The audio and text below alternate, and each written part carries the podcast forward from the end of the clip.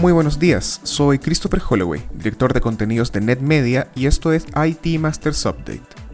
Cada lunes revisaremos en 5 minutos las noticias que más impacto tuvieron en el mundo IT en la última semana, para que comience su jornada mejor preparado. Hoy es lunes 2 de noviembre y esto es lo que necesitas saber. La comisaria europea de competencia indicó el jueves que está preparando nuevas regulaciones para limitar el poder de las grandes tecnológicas.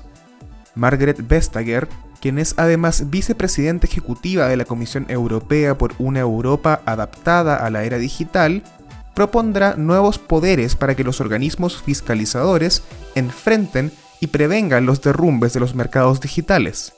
Pero para conseguir esto, las autoridades exigirán a las grandes compañías tecnológicas liberar información como el tipo de algoritmos utilizados o mostrar a las personas por qué están siendo objetivo de un anuncio específico. Bajo la Acta de Servicios Digitales, las plataformas tecnológicas deberán comprobar la identidad de sus compradores antes de permitirles colocar un ad. Con esto, se pretende reducir el contenido ilegal, falso o peligroso. Una segunda acta, llamada de mercados digitales, prohibirá a las compañías dar preferencia a sus propios servicios, además de generar un marco de trabajo conjunto para las investigaciones digitales entre los 27 países miembros. Las grandes tecnológicas no tardaron en responder. El mismo día se publicó un estudio por parte del think tank ECIPE, e, financiado por Google, que concluyó que el impacto económico para la Unión Europea de aprobarse estas actas sería de 100 mil millones de dólares, reportó Reuters.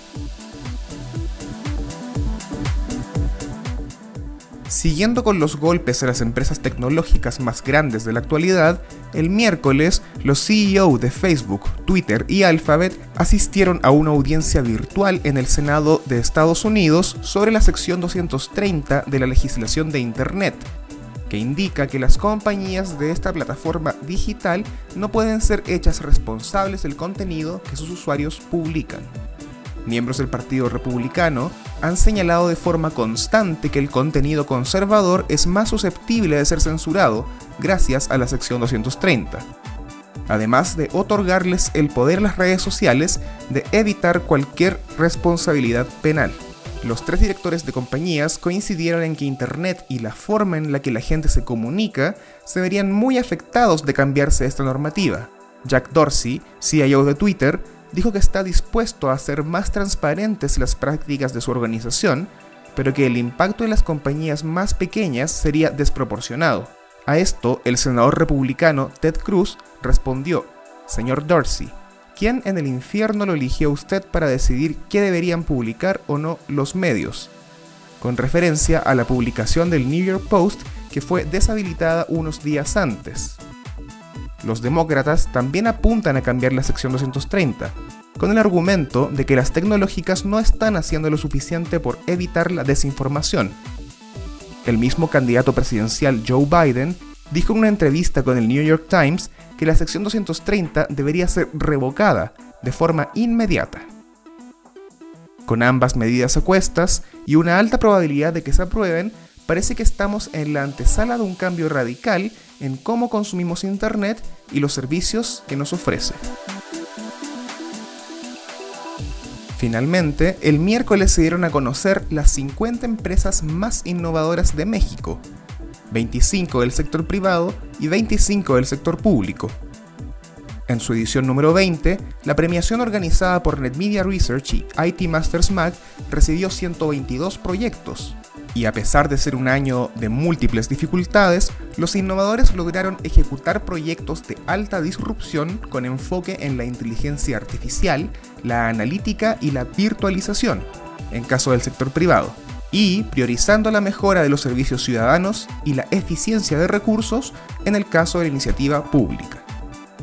El primer lugar de las empresas le fue otorgado a Granjas Carroll de México, por un proyecto que contempló la automatización completa de la planta procesadora de carne de cerdo más grande de América Latina y la implementación de un sistema de conectividad en sectores que no cuentan con Internet tradicional.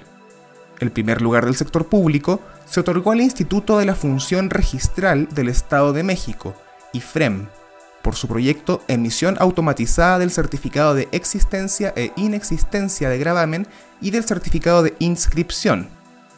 Esta institución, mediante tecnologías de código abierto, consiguió la automatización total de algunos trámites y redujo la emisión de certificados de 20 días a 15 minutos, desde cualquier lugar del mundo. La lista completa de proyectos ganadores, así como el análisis de los proyectos en general, pueden encontrarlos en itmastersmac.com o en lasmasinnovadoras.com. Les recomiendo los visite y se sorprenda con las disruptivas iniciativas que se desarrollaron en el último año. Eso fue todo por esta semana. Les recordamos suscribirse a IT Masters Update en su servicio de noticias y podcast favorito. Nos encontramos en iTunes, Spotify y Stitcher. Hasta la próxima.